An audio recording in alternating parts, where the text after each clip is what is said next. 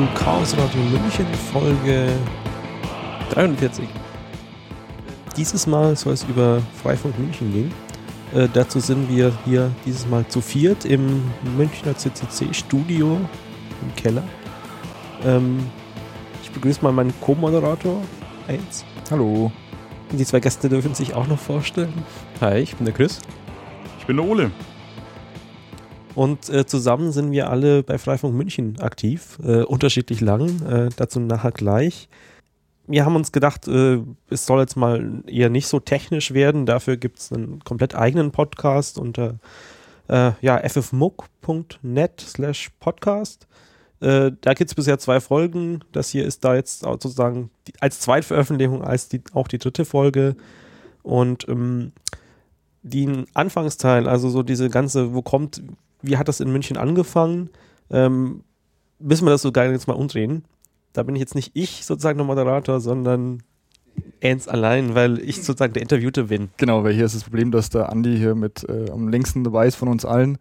Der Freifunk in der sehr frühen Phase miterlebt. Und ja, Andi, äh, du hast erzählt, als du nach München gekommen bist, irgendwann mal aus dem tiefsten Ries, ähm, dass du dann dich hier gleich mal für Freifunk sehr interessiert hast. Ja, ich hatte halt damals äh, auf dem Land TM das Problem, dass es äh, kein DSL gab in dem Dorf, in dem ich gewohnt habe. Und äh, Internet gesucht und eine der, der üblichen Anlaufstellen war dann halt äh, freifunk.net und habe dann sozusagen das Freifunk Donauries gegründet, in Anführungsstrichen, was in, auch nur aus einem Wiki bestand und ich glaube, Spitze waren wir mal zwei Leute. ähm, ja. Ich glaube, die Domain gibt es immer noch. Ich, äh, ne, anderes Thema. Ähm, ja, das ist halt nicht so richtig ans Laufen gekommen. Vor allem deswegen, als, als man dann bei mir am Ort mal so weit durch war, dass man mal irgendwie an, auf die Kirche einen Access Point mhm. so stellt und so, hieß es, ja, übrigens in zwei Monaten macht dann die Telekom jetzt auch mal bei uns DSL. Und dann hat sich das natürlich auch niemand mehr angetan. Ja. Also ihr hättet quasi wirklich mit Freifunk auf den Kirchturm gedurft bei euch, aber äh, habt es dann nicht mehr umgesetzt. Ja, ich war halt beim Bürgermeister, hatte dem das mal vorgestellt und, und, und so und wollte okay. das da halt an, aber das hat sich dann eben nicht mehr rentiert. Ja. War da schon ganz schön weit eigentlich prinzipiell. Also auf Kirchtürme sind wir in München hier noch nicht. Ja, genau. Und dann bist du nach München gekommen? Genau, und äh, dachte, bin dann hier beim Münchner CCC gelandet. Also ich kannte den CCC halt äh, von den Kongressen her schon. Und damals gab es halt noch keine eigenen Räume oder sonst irgendwas, sondern das war, gab ein monatliches Treffen in irgendeinem Bürgerbüro von einem Politiker. Ähm, und gleich am ersten Treffen, wo ich da war, sind dann so ein paar Leute da gewesen, die meinten, ja, es wäre doch mal ganz toll, hier eigene Räume zu machen. Und äh, ja, so hat sich dann halt eine Gruppe dann regelmäßig getroffen und irgendwann hat man sich halt mal überlegt, okay, an was arbeitet man denn so gemeinsam? Und da kommt auch die, ja, die erste Wiki-Seite sozusagen, ähm, worüber ich das datieren kann. Und zwar war das Anfang 2008 bei uns auf der Projektorseite im äh, Münchner CCC-Wiki äh, habe ich dann mal Freifunk eingetragen als Projekt zusammen mit OpenStreetMap, was sich auch über Freifunk kennengelernt hat, aber da verweise ich jetzt euch einfach mal auf eine entsprechende CRM-Folge, wo wir uns über OpenStreetMap unterhalten. Ja, ähm, wir haben da halt ja einen Wiki auf, also ich, ich kam halt hier nach München. Ähm, es gab schon die Domain münchen.freifunk.net, die hat dann auf das äh, Freifunk-Wiki, also das allgemeine Wiki unter Wiki äh, Freifunk.net weitergeleitet und da dann war halt eine Tabelle von 20 Leuten ähm, mit Postleitzahlen und äh, die, die angeblich irgendwelche Knoten betreiben. Mhm.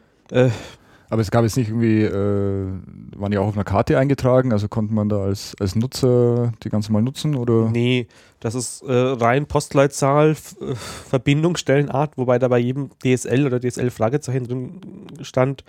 Okay. Und dann stand bei noch einem, ja, ein Nick ähm, und dann eben äh, eine Mailadresse.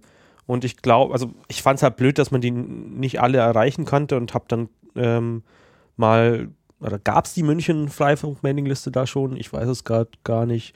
Nee, wir haben die dann lokal auf, auf, auf ja, CCC-Hardware im Prinzip aufgesetzt, auch das Wiki da auf CCC-Hardware aufgesetzt. Ähm, aber damals, es, es, gab dann noch äh, eine weitere Person aus dem Club, äh, hier aus dem Münchner Club, die da mitmachen, also die hauptsächlich dann mitmachen wollte, äh, unter dem äh, Pseudonym X bekannt. Ähm, und ja, wir, wir haben uns halt gemeinsam drum gekümmert, so in Anführungsstrichen. Und äh, dann halt mal so ein bisschen versucht, die Community aufzubauen. Also einmal, dass man halt diese ganzen Mailadressen da äh, entweder auf die Mailingliste eingeladen hat ähm, oder sie, sie auch einfach draufgesetzt hat. Mhm. Und äh, dann das, das Verfahren war damals halt immer so, okay, jemand möchte ein Treffen, dann macht man eine Terminumfrage äh, und jemand muss ein Lokal vorschlagen, dann ja, einigt man ja. sich auf, auf eben Termin und Ort, trifft sich und danach gab es halt so ein paar Notizen in, im Wiki, die man dann wieder über die Mailingliste geschickt hat. Das war jetzt dann quasi 2008 bis 2014 lief es dann immer so weiter, oder, aber das ist dann irgendwie eher mehr vor sich, so vor sich hingedümpelt und ging ein, also im, also im Vergleich zu Freifunk München jetzt. Äh, also es war halt einfach nicht der Masse, Druck da. Also ja. so im Vergleich zu anderen Städten gab es halt in München immer DSL, mhm. relativ preisgünstig und wir hatten halt nicht dieses Opal-Problem wie die Berliner oder andere äh, ja, Städte in den neuen Bundesländern, sondern die Leute sind halt relativ einfach immer an, an ja, Breitbandanschlüsse gekommen und deswegen war da halt hier der Druck in München nie so richtig da. Mhm. Ja. Also grundsätzlich für Internet zu Hause zu bekommen, ohne Freifunk war das technisch möglich.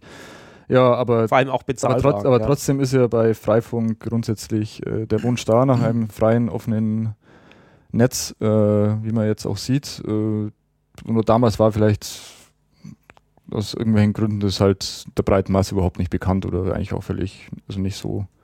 Also zum einen war der Bedarf nicht da, zum anderen ja. waren wir halt auch einfach, also es wurden da halt auch, also man hat, hat sich zum Beispiel entschieden, ja, okay, der CCC, der, der, der schreckt ja eher so normale Newbies ab äh, und hat deswegen, ist dann da halt nicht als CCC aufgetreten, so in der Art, sondern halt die Freifunk-Initiative für München, da sind zwar ein paar CCCler dabei, wenn man auf der Mailingliste dann gesehen hat, da, da gab es dann schon Leute, die mit ihrer MutCC-Adresse dann auch geschrieben haben.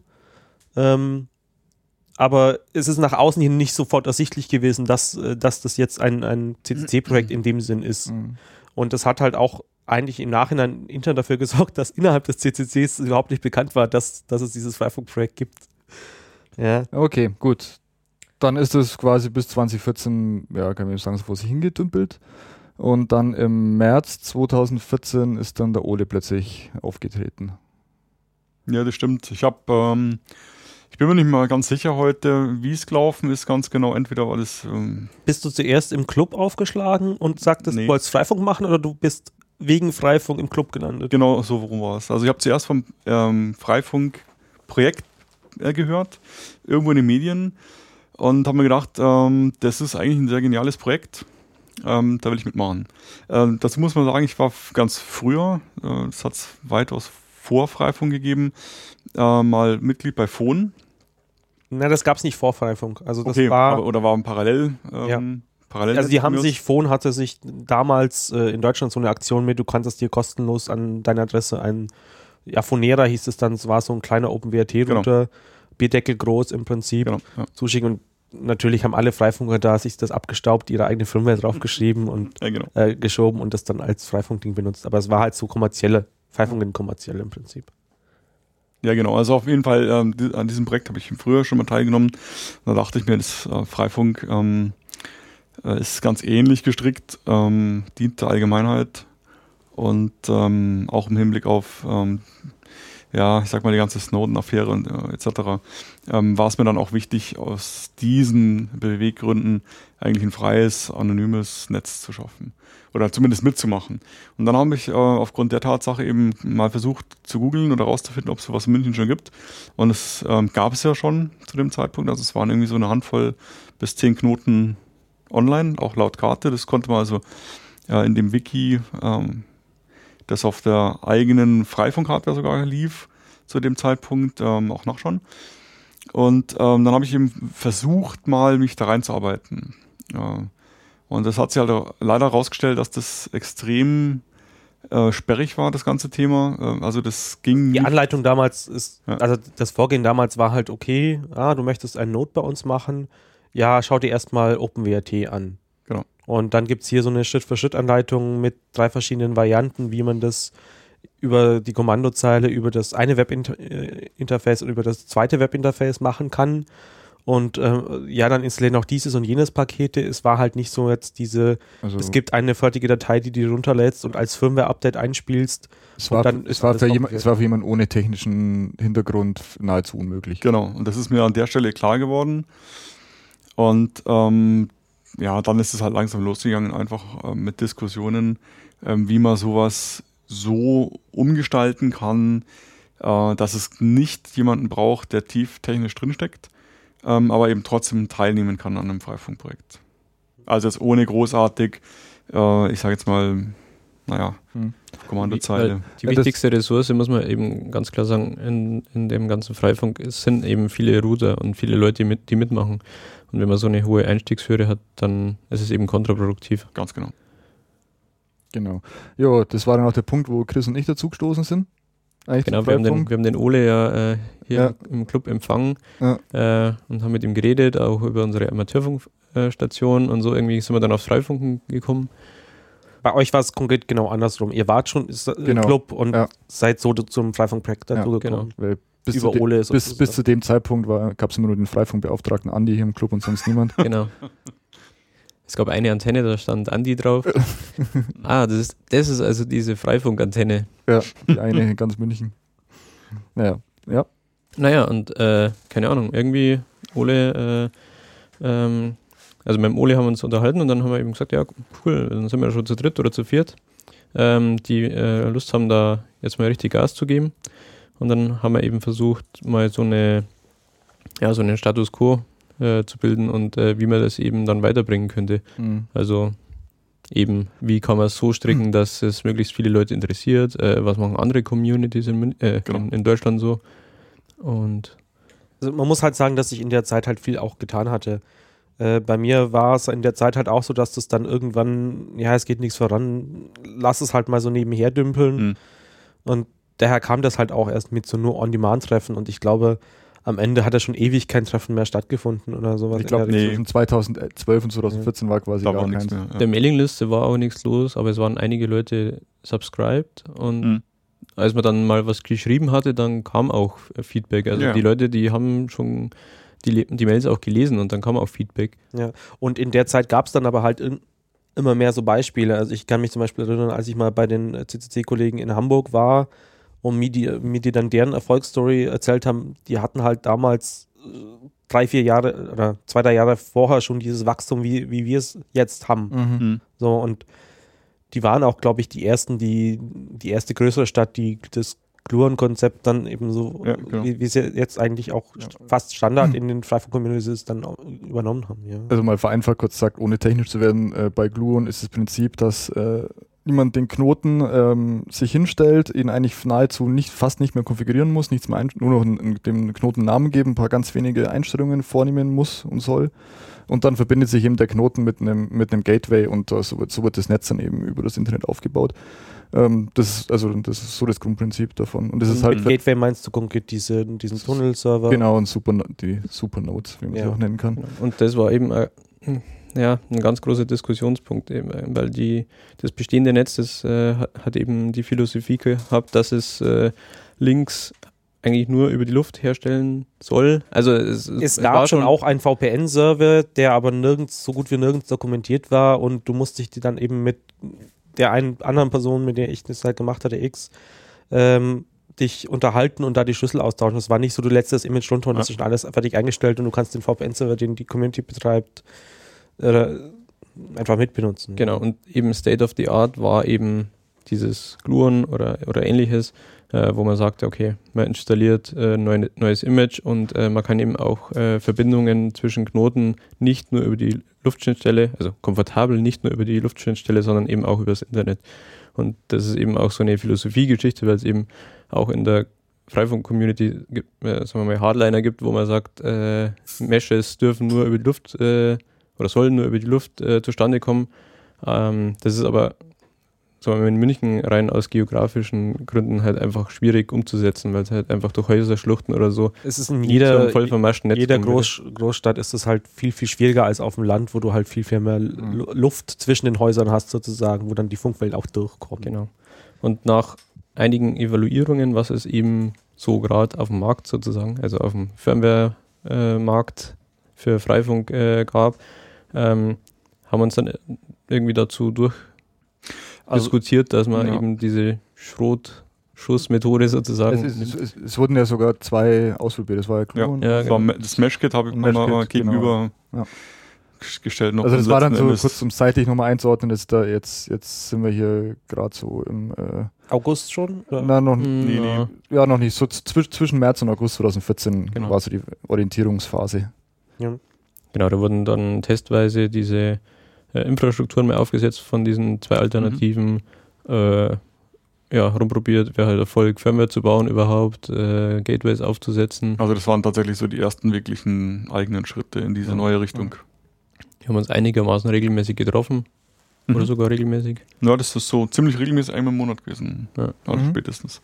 Ja, und das war, glaube ich, auch so also ein Punkt, was, was auch wieder so, was man eigentlich nur empfehlen kann. Also für mich war dieses fester Termin, Leute können sich das als Serientermin in den Kalender mhm. eintragen ähm, als ein, reines Freifunk-Informationstreffen eigentlich schon auch ein, ja. ein Grund, warum das auch mit jetzt dann so, so, so ja, abging, ja. in Anführungsstrichen. Ja, natürlich, weil die äh, interessierten Leute, die kommen dann, das ist propagiert, diese, diese Termine sind überall bekannt. Es kommen die Leute und die äh, installieren dann eben so dann im Anschluss auch einen, einen Router daheim. Ne? Genau, also zur Info, das, äh, unser regelmäßiges Treffen ist dann eben seit August 2014 immer am letzten Mittwoch im Monat in den Räumen vom Münchner CCC, die Schleißheimer Straße 41. Und ähm, bei dem Treffen ist jetzt wirklich so ein allgemein, ist eher wirklich ein allgemeines Treffen. Ganz klar, ganz am Anfang, als wir noch eine kleine Gruppe waren, war es natürlich sehr technisch. Aber trotzdem, ich aber dann, war halt dann, so begeistert, dass so viele Leute dann ja. jedes Mal da ja. waren im Vergleich zu den früheren Treffen. Ja. Also da waren wir halt zu so fünf, sechs oder sowas. Ja. Und, und, ja, jetzt mittlerweile, also jetzt hat sich das quasi etabliert, dass es quasi so, so unser Informationstreffen, Informationsveranstaltung wird, wo halt wirklich interessierte Menschen, die offene Fragen haben oder äh, die, die von uns beantwortet äh, werden. Und danach ist immer so ein sehr nettes äh, Stay Together, äh, wo, man, wo alle da sitzen miteinander ratschen, ihre Ideen und Probleme und so weiter diskutieren. Und also das ist wirklich immer, bis mindestens Mitternacht sind hier mindestens 20, 30 Leute immer in den Räumen. Schon nicht schlecht. Ja, und damals war es eben echt äh, überwältigend, dass sich irgendwie fünf bis zehn Leute regelmäßig getroffen haben und ja. eben da. Äh, das wurden ja auch immer mehr gefühlt. Ja. Also das ist aber auch wichtig, weil das ist so und eine. die Leute sind wiedergekommen. So eine Kriti ja. Genau, das ist so eine kritische Masse von einem harten Kern, die an diesem Problem gearbeitet haben. Und äh, daraus ist eben dieses, äh, dieser Schwung auch entstanden, den wir jetzt spüren. Ja. Ja. Ich denke, wie du gerade schon sagtest, Snowden war da schon auch nochmal noch ja. ein Mitpunkt. Hm. Also warum es jetzt da dieses Mal dieser, dieser neue Anlauf da so gut funktioniert hat. Als man plötzlich gemerkt hat, dass man seinem Netz nicht mehr trauen kann, dann genau. muss man es jetzt sein eigenes bauen. Ja, genau. und die Leute waren halt vielleicht auch umgänglich, sagen wir mal, und dann äh, hat jemand noch jemand weiteren mitgebracht und so weiter. Also mhm. das, ähm, ja, das lief dann irgendwann wie von selber. Mhm. irgendwie hat man es dann doch mal hingebracht, dass man sich dann entschieden hat, wie man es aufziehen will. Also die Entscheidung fiel dann auf Gluren, wie wir es ja. heute kennen. Und es gibt da irgendwie so einen Meilenstein, Anfang September gab es so ein, auf der Website, es gab dann auch eine Website, ja. Mhm. also nicht, nicht, nur ein Wiki, sondern eben auch äh, äh, im Sinne von dieser, äh, man schränkt die Einstiegshürde, man ist ein bisschen ja, anschaulicher, sagen wir mal, für, für Menschen, die noch nichts äh, mit Freifunk am Hut, am Hut, haben, haben wir auch eine Website aufgesetzt. Ähm, und dann gab es den News-Testbetrieb gestartet und dann gab es erstmal ganz lange Testbetrieb. Genau. 6. Ähm, September 2014 war das. Das war. Ja, das war geprägt durch äh, ja, viele Schritte nach vorne, ein paar nach paar auch wieder zurück natürlich. Ja. ja der Running Gag war dann, äh, wann denn der Testbetrieb endlich aufhört. Keiner hat sich getraut äh, zu sagen, dass der Testbetrieb vorbei ist. Ja. Der, ist dann, der lief dann relativ lang. Ja, jetzt, muss, man, ja, jetzt muss man natürlich dazu sagen, da, der Testbetrieb, der war ursprünglich eigentlich nur ein paar wenige Knoten gedacht und aus irgendwelchen unerfindlichen Gründen hat sich das Ganze rumgesprochen und ähm, am Schluss waren es, ich ja. weiß nicht, mehrere hundert Knoten auf jeden Fall schon im, Im, im, Test, Pro, im Testnetz. Und, ähm, Was dann auch später das Beenden des Testbetriebs auch nicht genau. einfacher gemacht hat. Okay, aber da kommen wir dann später noch dazu. Ja. Also der Testbetrieb lief dann ein paar Monate auf jeden Fall. Ähm, lief, also ich habe dann auch, also ich persönlich war, habe dann bin dann auch erst ein bisschen später in den Testbetrieb eingestiegen. Ich habe dann auch mal einen Knoten bestellen müssen und es war dann irgendwann im Oktober oder so. Bin mhm. ich dann habe ich dann meinen, bei mir zu Hause meinen ersten in Betrieb genommen, habe ihn dann angeschlossen und der läuft auch immer noch fleißig. Äh, wurden dann später noch ein paar mehr. Mm, das macht ein bisschen süchtig, Freifunk manchmal, aber muss man aufpassen. So Hardware schnell bestellt, die kostet ja fast nichts. Genau, ähm, das war dann eben September und dann hat das, das Testnetz ein bisschen gewachsen. Dann kam dann äh, zum Beispiel im November 2014 kam dann der, der wie der geheißen, von der Make Munich. Severin. Severin, genau. Äh, kam dann kam dann auf uns zu und hat gefragt, hey, äh, wollen wir nicht die, also Make Munich war eben eine Veranstaltung in der Tonhalle in, mhm. in am Ostbahnhof. Kunstpark Ost. Dann. Kunstpark, genau, also eine, eine mittelgroße Halle war das eben, wer sie nicht kennt. Und da war ihm so, hey, da war eben diese Maker-Messe, die Maker Fair München, äh, wollt ihr nicht, äh, oder wollen wir nicht äh, das mit Freifunk ausstatten? Das war dann so quasi so das erste Mal, dass wir irgendwie was, was Größeres äh, Öffentliches mit Freifunk äh, benutzt haben. Ja, war, da so, kam äh, ein bisschen Panik auf am Anfang. Ja, also zwischen diesem äh, Testbetrieb gestartet und diesem dieser Anfrage dann äh, irgendwie Mitte Oktober oder wann das war, da waren natürlich auch wieder eigen, einige Treffen dazwischen und oh ja, läuft stabil, läuft schnell genug, ähm, welchen Grad der Verschlüsselung nehmen wir für den VPN-Tunnel her, damit es mhm. performt und so weiter und so fort. Und dann kam auf, jemand, auf einmal jemand daher und hat gesagt, ja, äh, da hier Halle, da passen irgendwie 3000 Leute rein und äh, zwei Tage und das wäre voll cool. Und dann ist natürlich, äh, sagen wir mal, der Zwiespalt. Einerseits will man natürlich die Publicity in gewisser Weise mitnehmen.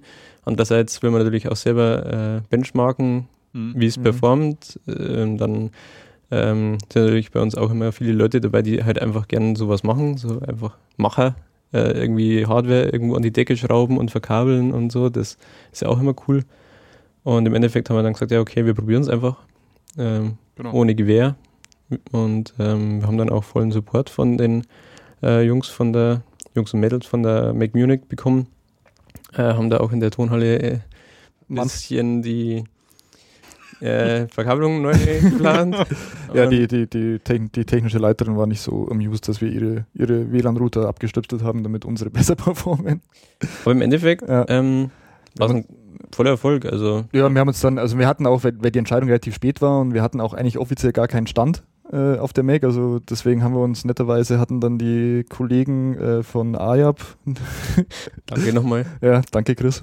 Danke, es gibt da gewisse personelle Überschneidungen. genau, wir, wir, hatten, wir hatten nämlich schon einen Stamm mit unserer Strickmaschine auf der Mac und dann haben wir uns den einfach mit den Freifunken geteilt, also mit uns selbst. Ja, voll, war voll nett. ja. Nee, aber das war dann wirklich spannend zu sehen. Also wir hatten, äh, ich glaube, so acht bis neun Knoten dann. Also in der Halle selbst waren sechs Knoten, äh, oben auf der Empore waren nochmal acht, äh, waren nochmal zwei und äh, vorne an vorne der Kasse, an der Kasse genau. vorne an der Kasse war nochmal einer und äh, mhm. haben dann da auch genau neun, äh, haben dann auch Flyer verteilt und so und es war echt interessant zu sehen. Es war halt so, okay, wir haben irgendwie zwei davon haben wir haben, haben einen Abblick bekommen und die anderen haben dann per Funk vermischt.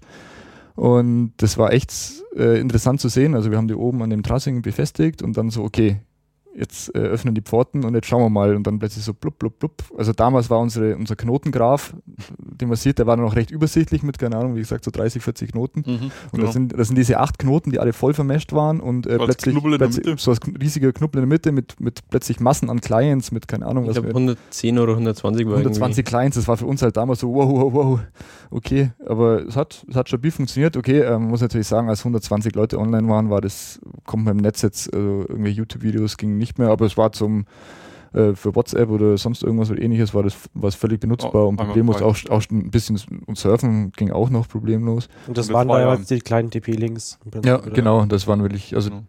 das, da waren wir, also wir waren von diesem Lasttest sehr positiv überrascht. Mhm.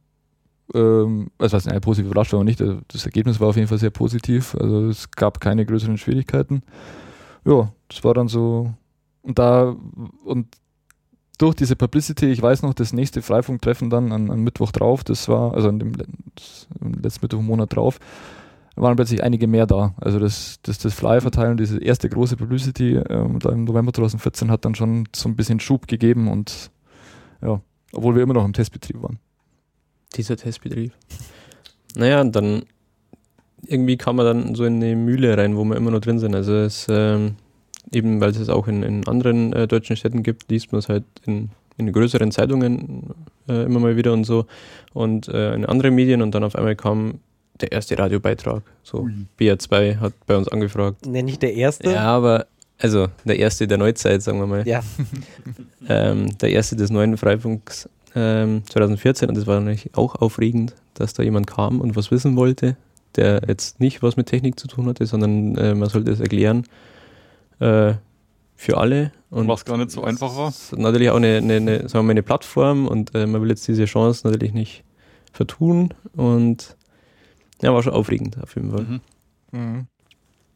Wart ihr damals schon in dieser Presse-Ding im, im, Club mit drin? Schon, gell? Ja. ja. Also da hattet ihr schon die Erfahrung.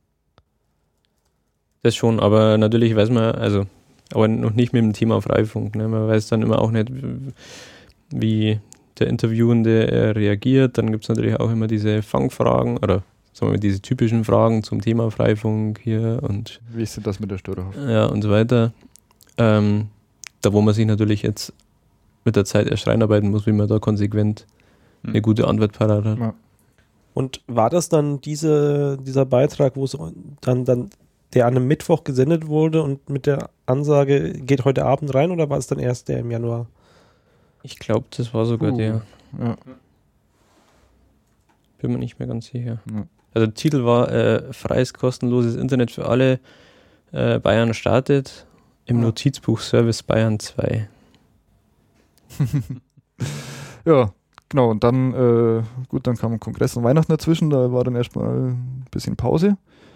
Aber äh, ja, ging dann, also, ging dann recht schnell weiter dann im, äh, im Januar, weil dann haben wir nämlich beschlossen, oder einige von uns, dass es eben äh, aus Gründen von Vorteil wäre, also man muss sagen, Freifunk ist eine komplett private Initiative, das heißt von privaten Einzelpersonen. Das heißt, äh, keine Ahnung, damals war es so, der Ole betreibt ein Gateway, du weißt gar nicht, hast du ein Gateway gehabt? Ja. Ja. Nicht nur eins. Äh, die Leute betreiben ihre Knoten, äh, der nächste, dem gehört die Webseite und so, das war eben alles von einzelnen Privatpersonen in der Hand. Und damals haben wir uns eben überlegt, ob es nicht für gerade für solche in, größeren Infrastrukturgeschichten und ähnliches eben besser wäre, einen Verein zu gründen und dann quasi, dass der der Gateway-Betreiber ist und dann mit, mit es nicht an Einzelpersonen hängt. Ja, und dass das eben alles zentralisiert wird. Dann. Genau. Also äh, im Sinne von, man hat einen zentralen Ansprechpartner. Also ja. sagen wir mal, wenn man gegenüber Eine Behörden, Stadt, Firmen oder so auftritt, dann macht das natürlich einen besseren Eindruck.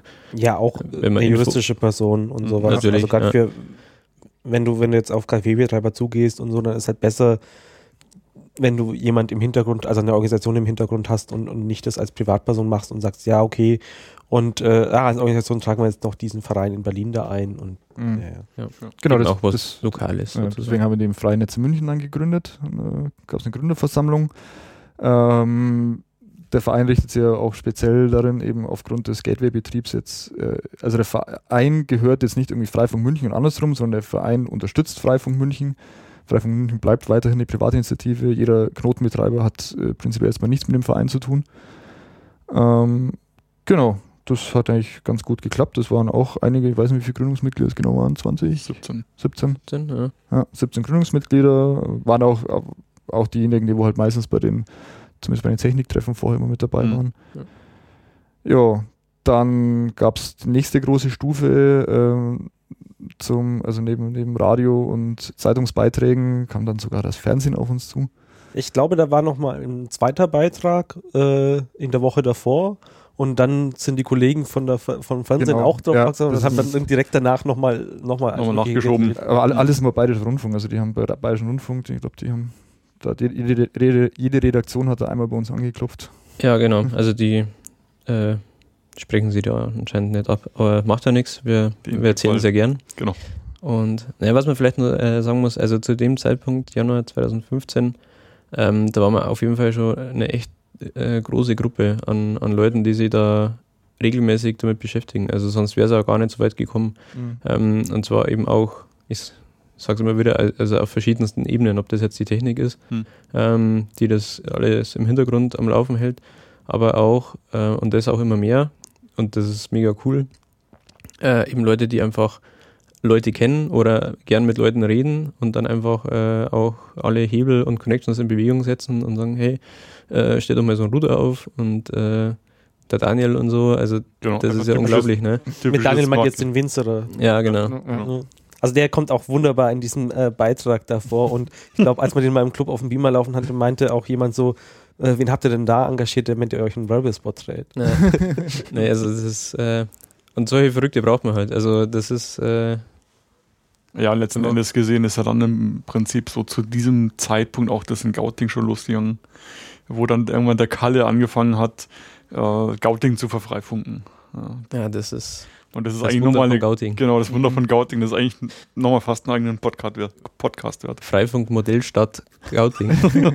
also ganz kurz, wer es nicht weiß, also in Gauting, da hat eben der Kalle äh, ist da sehr engagiert und hat da viele Menschen angesprochen und äh, ich war selber noch nie in Gauting, aber da gibt es ja anscheinend auch eine, eben eine große Hauptstraße mhm. mit äh, und die ist quasi eigentlich, wenn man die Hauptstraße entlang geht, hat man immer Freifunk, weil die ist komplett vermascht, komplett vernetzt. Der hat sogar äh, die Sparkasse angesprochen, die haben dann drei Knoten aufgestellt, ohne Ablink natürlich wahrscheinlich. Ja.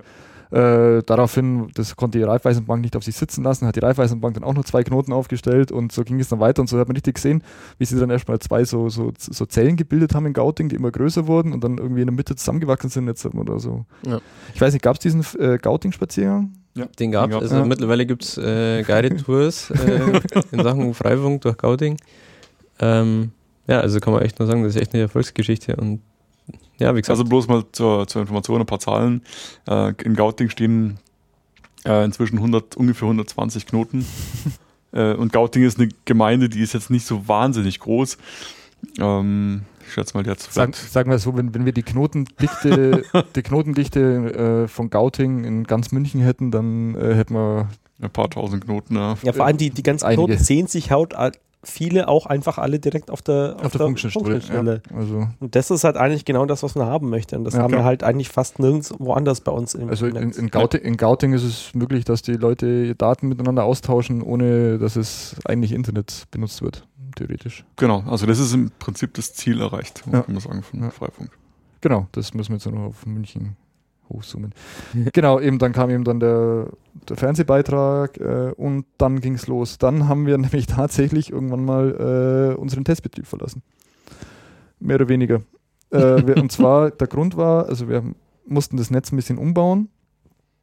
Ähm, auf ein bisschen andere Struktur und vor allem mussten wir, mussten wir einen Kanalwechsel vollziehen, weil wir waren bis dahin, also wer es jetzt nicht weiß, äh, Freifunk, also WLAN besitzt äh, insgesamt äh, 13 Kanäle in Deutschland, wovon allerdings äh, im, eigentlich nur äh, drei bis vier benutzbar sind, weil so ein Kanal, ein, ein Router braucht nicht nur einen Kanal, sondern er belegt immer mindestens vier Kanäle davon.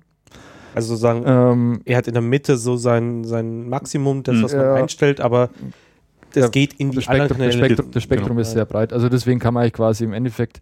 Und, und wir reden sagen, jetzt über das 2,4 GHz. Genau, über 2,4 GHz. Ähm, man kann quasi eigentlich bei uns benutzen entweder Kanal 1, 6 und 11 oder äh, 15813. Allerdings diese 15813 Geschichte hat sich in Deutschland nie durchgesetzt, äh, weil doch die meisten bei uns US-Geräte verwenden und, und den Kanal 13 gibt es in den USA nicht.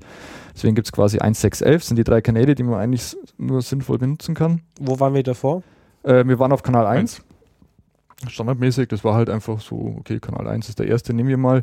Ähm, dann haben wir allerdings einige Messungen durchgeführt, viele sind durch die Stadt gelaufen, ich habe mir zu Hause auch ein paar Experimente durchgeführt. Und zwar ist es nämlich so, dass äh, wenn Fritzboxen, ähm, wenn man automatische Kanalwahl eingestellt hat und, und die Fritzbox keinen freien Kanal findet, was in München quasi unmöglich ist, einen freien Kanal hm. zu finden, springt, springt die als Default auf Kanal 1. Während zum Beispiel äh, ein anderer Router, ich weiß nicht mehr, das war auch ein großer Hersteller, ich glaube, es war sogar TP-Link, äh, defaultmäßig dann auf Kanal 11 landet. Und deswegen äh, gab es eben so gewisse Entscheidungen, warum Kanal 1 auf jeden Fall sehr voll ist. Und dann haben wir uns eben auch nach, eine, nach mehreren Absprachen und Abstimmungen dazu entschlossen, auf Kanal 6 zu wechseln. Mhm. Äh, was technisch nicht so einfach ist, weil in dem Moment, wo gewechselt wird, sehen sich die Knoten auf der Funktionsstelle nicht mehr und das kann eben zu Problemen führen. Und dann haben wir eben äh, auf Kanal 6 gewechselt und gleichzeitig den äh, Testbetrieb verlassen. So. Genau. Das war im, auch im Januar 2015. Hat sehr gut geklappt. Und äh, ja, dann sind wir stetig gewachsen. Also dann habe, das war wirklich so, Kanalwechsel, hat man echt gesehen. Mit dem Kanalwechsel kann man nur zu sagen, ist Scouting plötzlich, also der Kalle hat uns angerufen, hey, äh, plötzlich sehen sie, der hat auch schon, hat er eben schon ein paar Knoten aufgestellt und äh, dann haben wir den Kanalwechsel vollzogen auf sechs, plötzlich haben die sich gesehen. Da er, war er völlig überrascht, hat ihm auch geschrieben, so, hey, was ist denn hier los, was habt ihr gemacht? Habt ihr die Sendeleistung hochgekriegt? So, nee, nee, wir haben nur den Kanal gewechselt und die Bandbreite reduziert und äh, das war alles, was wir gemacht haben und plötzlich ja. Und das war, glaube ich, so ein bisschen so ein Kickstart äh, in Gauting. War halt auch weniger Rauschen da. Ja, ja. ja. also das war echt hat, hat sich gelohnt, auf jeden Fall diesen Schritt zu vollziehen, auch wenn es technisch sehr aufwendig war und auch einiges in Diskussion gab. Aber das gehört dazu. Ja, und dann sind wir immer weiter gewachsen, bis wir dann äh, im Mai 2015 äh,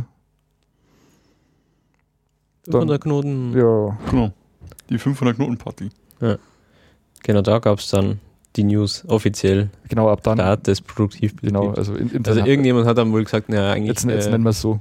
Also technisch, technisch umgestellt haben wir im Januar eigentlich äh, genau. auf Produktivbetrieb, aber dann offiziell äh, den Leuten gesagt war dann am 12. Mai 2015. Genau. Mit, zusammen mit den 500 Knoten. mhm. Nochmal kurz äh, zum Thema Diskussion, weil du es gerade gesagt hast. Also natürlich, wenn, wenn so viele Leute an, an einem Projekt teilnehmen und äh, sozusagen ja auch jeder Teil des Netzes ist und jeder durch, durch das Mitmachen mit einem Router quasi auch irgendwie ein gewisses Mitspracherecht hat, äh, was, was denn mit diesem Netz jetzt überhaupt los ist, haben wir eben da auch irgendwie versuchen müssen, äh, bei diesen Treffen äh, irgendwie äh, ja, ein Werkzeug zu finden, dass man halt einfach äh, zu Entscheidungen kommt, weil klar, dann sind mal die mhm. 10 Leute da, dann sind mal die 15 Leute da. Ähm, dann gab es gewisse Diffusität in, in, in ja, der Entscheidungsfindung und deswegen haben wir uns dann eben auch äh, ein Tool angeschafft, äh, Liquid Feedback, wo es dann eben auch die Möglichkeit gibt, dass jeder, der einen Knoten betreibt und schon mal irgendwie bei einem Treffen da war, äh, Zugang bekommt und dann kann man eben so Grundsatzentscheidungen wie eben so einen Kanalwechsel, wo es ja natürlich natürlich äh, technische Gesichtspunkte gibt, aber dann im Endeffekt auch immer verschiedene Meinungen oder Ansichtspunkte äh, äh, und im Endeffekt haben wir eben dann mit dem Liquid Feedback, glaube ich, ein, ein recht gutes äh, Mittel, um mit vielen Leuten komplexe Diskussionen äh, ja, irgendwann mal auch zu einer Entscheidung äh, ja. zu, zu bringen, die mit der jeder leben kann oder mhm. leben muss dann eben, weil es eben durch mehrheitliche Entscheidung ja. zu einer Entscheidung kommt. Das ja. gelebte Basisdemokratie. Genau, also ich denke auch, dass äh, das hier in München, glaube ich, auch äh, eins der Zutaten, äh, dass es hier so glatt abgeht, also mhm. ohne, ohne recht große immer wieder auflammende Diskussionen, sondern das heißt halt einfach, wenn jemandem was nicht passt, dann können wir das gerne diskutieren und wenn er es ähm, unbedingt entschieden haben will, dann wird es eben zu einer Liquid Feedback Initiative. Genau. Unsere Initiative kann im Prinzip jeder erstmal starten. Ja. Genau, also wie gesagt, jeder, der einen Knoten betreibt und auch hier mal äh, erschienen ist, dass man weiß, dass es kein, kein Bot ist oder wie immer, äh, kann da gerne mitmachen und äh, hat auch eine Stimme und das Recht, äh, Abstimmungen anzulegen. Und somit kann dann jeder zu seinem Recht kommen, damit zu reden. Okay, dann August 2015 haben wir dann die 700 Knoten-Schwelle durchbrochen. Ja, jetzt also sind wir schon im August. Also jetzt ging es dann, also es gab keine großen News mehr, sagen wir mal. Ähm, es war immer wieder, gab es zwar News, aber es, es lief eigentlich wie geschmiert. Ja. Ähm, wir haben auch immer die, die Updates mitgemacht, äh, sagen wir, von Gluren und so weiter, mhm. ähm, was teilweise natürlich auch immer ein bisschen, ein bisschen Gefahr äh, mitbirgt, äh, weil man natürlich nicht weiß, wie sich äh, irgendwelche Änderungen dann konkret in unserem mhm. Biotop hier auswirken. Ähm, naja, dann kommen zwei große Dinge aufeinander. Das eine war eben die Situation mit den Geflüchteten, mhm. ähm, wo wir ziemlich schnell ziemlich großes Wachstum hatten und nahezu zeitgleich eigentlich das Ausrollen äh, oder das versuchte Ausrollen von einer neuen Firmware-Version, ähm, wo wir dann gewisse Diskrepanzen hatten. Äh, wusste man nicht genau, ob es jetzt an der neuen Firmware-Version liegt oder an dem, an dem äh, Überschreiten einer gewissen äh, Knoten- oder Nutzeranzahl. Und das war echt eine, eine, spannende Zeit und da haben sich auch die Leute, die sich hier bei uns mit dem Backend beschäftigen, echt die Nächte um die Ohren geschlagen. Ja, das hat man deutlich gesehen an den Augenringen. Ja. ja. also, also muss sagen, da hat unser Netz dann eben das erste Mal Schluck aufbekommen. Genau. Also es sind immer wieder plötzlich Gateways äh, sind abgestürzt. Ähm, DHCP-Verbindungen äh, ließ, haben nicht mehr funktioniert. Es gab ja. plötzlich gab Schluck auf und das war jetzt eben. Und eben konnte genau ja, sagen, woher es kam. Jetzt genau, eigentlich. und dann es gab eben, wie der Chris schon gesagt hat, weil es halt gleichzeitig einen neuen Firmware-Release gab, hat man erstmal gedacht, dass das daran liegt, hat dann eigentlich alles wieder komplett zurückgerollt, aber es war immer noch da der Schluck auf. Genau, jetzt war die Frage, hat man sich was eingefangen äh, ja. oder war es dann im Endeffekt wirklich das Überschreiten äh, einer, mhm. einer, einer gewissen Grenze? Ja. Kam dann am Ende raus, es war das Überschreiten einer gewissen Grenze, kommen wir dann später noch dazu im mhm. September. Mhm. Ähm, Genau, und dann mit der Flüchtlingssituation, äh, da hab, die hat auch, finde ich, sehr gut gezeigt, wie Freifunk schnell, äh, kurzfristig irgendwo Infrastruktur äh, aufbauen kann. Also ja, da ist man eben wieder, wie ich vorher gesagt habe, bei der McUnit, das sind halt einfach Leute, ja. die gerne anpacken und gerne was machen. Mhm. Äh, die machen halt auch hier mit. Und ähm, ich weiß nicht, wann es genau war, da die, die ersten paar Tage, wo am Münchner Hauptbahnhof recht. Das war das äh, allererste Wochenende mhm. eigentlich. Das, glaube ich, ging so an einem Donnerstag los. Ja. Ich glaube, wir waren am, an einem Dienstag, waren wir dann dort mhm.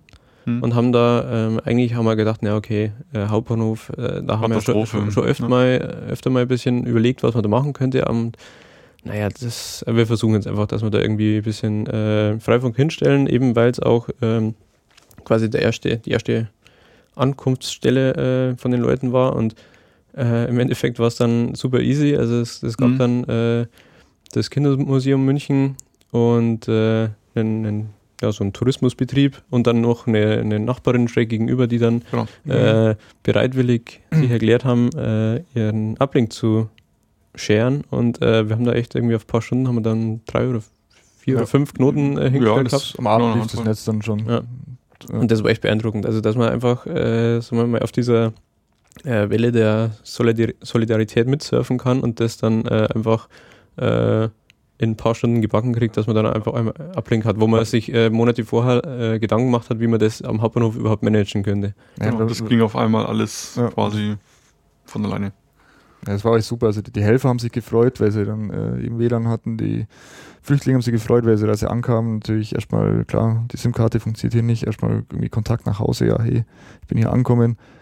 Ähm, also war, war eine gute Aktion, war wichtig, war richtig. Äh, aber und hat echt Problem, eigentlich problemlos funktioniert.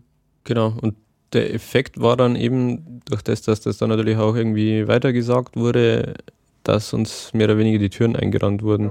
Mhm. Ähm, es gab halt dann auf den diversen Kanälen, die wir pflegen, also oder auch hauptsächlich Twitter dann, äh, immer wieder Anfragen, äh, hallo, hier Erstaufnahmeeinrichtung so und so oder äh, Infobus, also ja. diesen Infobus, den es da gab.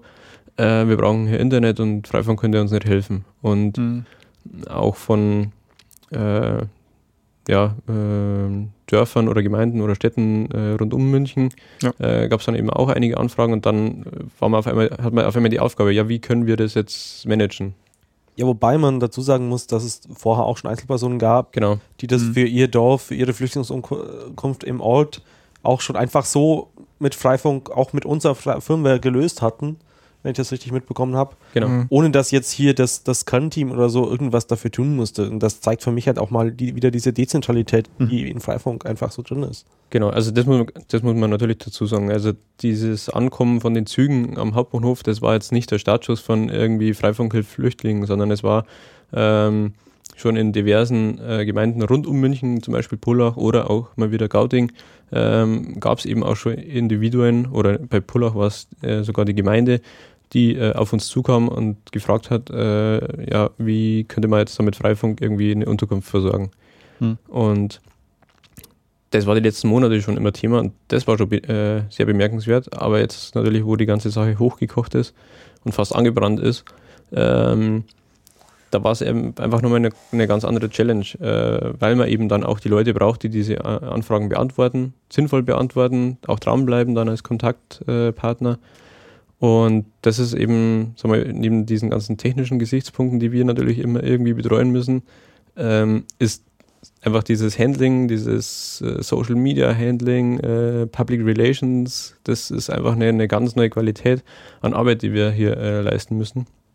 Aber auch da haben sich dann wieder Leute gefunden, die sowas gern machen und gut machen und auch äh, zuverlässig machen. Und im Endeffekt äh, ja, läuft es eigentlich Mhm. Ganz okay. Ja. Jo, dann im September war dann der Kurse Leopold. Da hatten wir also Straßenfest in der Leopoldstraße und Ludwigstraße. Ähm, da haben wir auch dann einen Stand gehabt. Erstmal ja. grundsätzlich. Äh, ziemlich ziemlich in, kurzfristig. Infostand kurzfristig bekommen. Äh, war eigentlich ganz cool. Also waren sehr viele interessierte Leute da.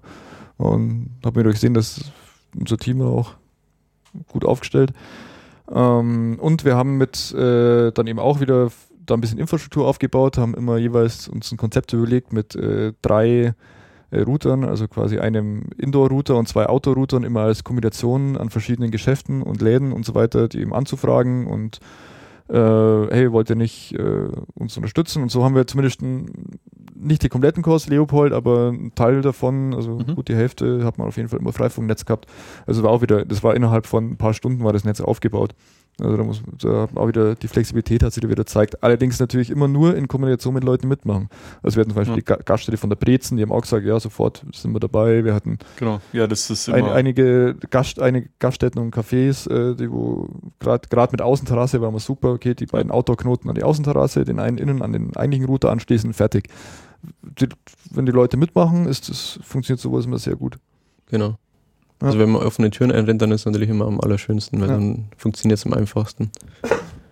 Ähm, ja, diese, diese Situation, dass wir zu viele Knoten in einem großen Netz hatten, war zu dem Zeitpunkt leider auch noch nicht ganz gelöst. Mhm. Ähm, und im Endeffekt war dann der, der einzige Weg äh, und im Endeffekt auch der richtige Weg, dass wir dann das Netz logisch aufgesplittet haben. Also mhm. ähm, wir haben relativ viele äh, Knoten auch im Münchner Umland also das ging teilweise bis nach äh, Garmisch-Partenkirchen runter oder ja. hoch bis, keine Ahnung, also Landshut. Gut, gut, verstreut auf der ähm, das, woll, das war auch kein Problem für uns, das ist auch kein Problem für uns, das wollen wir auch, weil wir uns eigentlich auch auf die Fragen geschrieben haben, dass wir ähm, für eben so Dörfer oder kleinere Städte, die vielleicht noch nicht so im Kreuz haben, auch technisch oder mhm. auch personell, ähm, irgendwie eine Community zu gründen, dass wir da der Steigbügelhalter sind und äh, mhm. einfach äh, unsere unsere Technik, unser, unser Backend äh, auch zur Verfügung stellen und sich auch jeder gern äh, die Freifunk München Firma installieren kann. Aber im Endeffekt hat es dann ein bisschen Überhand genommen, sagen wir mal, also oder momentan jetzt so eher 50-50. Ähm, und ähm, so haben wir eben dann eine Aufteilung wahrgenommen, dass äh, innerhalb des äh, Münchner Autobahnrings äh, ein Segment ist sozusagen und alles, was außerhalb ist. Genau. Genau, und für die Leute, die uns sozusagen jetzt im Freifunk München Podcast-Feed hören, Gauting ist jetzt ist natürlich außerhalb des Rings und damit leider nicht mehr im Kerngebiet, sondern jetzt im Umlandnetz. Genau, genau aber das hat, hat, eben zur Folge, dass die äh, zu dem Zeitpunkt knapp 900 Knoten äh, ziemlich genau 50-50 dann aufteilt ja. werden. Also es haben beide was davon, äh, ja. sozusagen haben jetzt zwei kleinere Netze mit jeweils 400, 450 mhm. Knoten und ähm, für beide Seiten läuft es quasi besser wieder und ähm, das muss man auch nochmal sagen, also es sind zwei gleichwertige Netze. Es ist jetzt nicht so, als gäbe es hier nur ein äh, Münchner Kernnetz, die hier super QoS haben und so und Münchner Umland muss äh, langsam Fernsehen. Nee, also. Ja, aus, aus Nutzersicht ändert sich eigentlich gar nichts dadurch. Genau. Und aus Knotenbetreibersicht, äh, solange man ihn schon betreibt, äh, betreibt gar nicht, auch eigentlich nichts. Äh, nur wenn jemand einen neuen Knoten ausstellt, hat man jetzt in der Konfiguration am Anfang ein Auswahlfeld mehr drin, genau. wo man dann eben sagen muss, was man ist, ob man jetzt in München oder außerhalb München ist. Ansonsten ändert sich technisch eigentlich fast nichts. Äh, es ist nur so, dass die beiden Netze nicht mehr über Funk miteinander meschen können. Deswegen ist der Autobahnring auch recht praktisch, weil es hm. kommt selten vor, dass auf der einen Seite ein Knoten ist, auf der anderen Seite, genau, und die per Funk miteinander meschen. Ähm, das, ist ein, das ist der einzige Nachteil, der dadurch eigentlich entsteht, aber ja. die Vorteile, die durch diese Netz, diesen Netzsplit jetzt kommen, sind überwiegen auf jeden Fall also sie meschen ja nicht automatisch, also nicht mehr automatisch. Genau. Also manuell, wer eine Brücke bauen will, äh, das ist sicher irgendwie möglich. Mhm. Genau. Genau. So, und jetzt ist Oktober. Ja. Jetzt haben wir fast 1000 Knoten, um, um die Zahl mal in den Mund zu nehmen. Also es sind ja, irgendwie gerade 170 oder irgendwie sowas. Äh, ja, wir haben stetig, glaube ich, um die 1800 Clients. Ja. Glaube ich. Ja. Um, um, die. Genau. Äh, ja, riesig. Ich glaube, wir haben jetzt dann die größte Community in Deutschland. Also es gibt Freifunk Möhne, aber das, äh, das ist ja eine ja. Meta-Community, also das ist ja keine Stadt. Und ja. die splitten sich, glaube ich, jetzt auch aus Performance-Gründen. Ja, das haben sie schon hinter sich. Ich glaube, es sind schon vier Einzelteile. Also, sagen wir so, ja. wenn wir unser Umland mit reinnehmen, ist auch ein bisschen Cheating, ähm, sind wir die größte. Weiß nicht, kann man sich was drauf einbilden oder auch nicht, aber äh, auf jeden Fall zeigt es halt, dass das einfach ein Thema ist, das den Nerv der Zeit trifft oder den Nerv der Leute. Und mhm wo es eben auch noch ein bisschen Motivation gibt, da noch weiterzumachen, weil das, ja, das letzte Wort ist noch nicht gesprochen.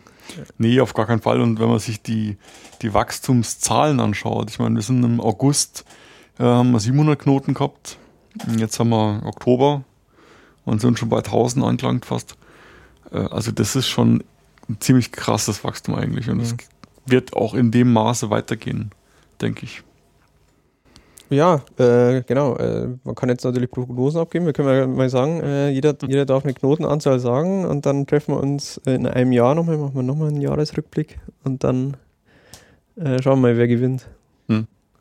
Enz hat, glaube ich, vor der Sendung schon mal ganz kurz 2000 gesagt. ja, ich sage ja, sag jetzt mal 2000, weil es doch relativ linear nach oben geht bis jetzt. Äh, man hat natürlich überhaupt keine Ahnung, was passiert. Also es kann irgendwas Politisches plötzlich sein, dass sich irgendwas ja, ändert. Es kann technisch sein, was sich was ändert. Ja äh, oder sonst irgendwas. Ähm, aber wenn es so weiterläuft wie bis jetzt, sage ich 2000. Sagen wir so, die, die bloße Knotenanzahl ist ja jetzt nicht ja. der, der letztendliche äh, Faktor. Ne? Es ist zwar ein Indikator dafür, wie dicht vermascht sagen wir mal, eine Stadt ist, aber im Endeffekt ähm, kann sie auch eine, eine Zahl sein, die, die nicht so viel aussagt.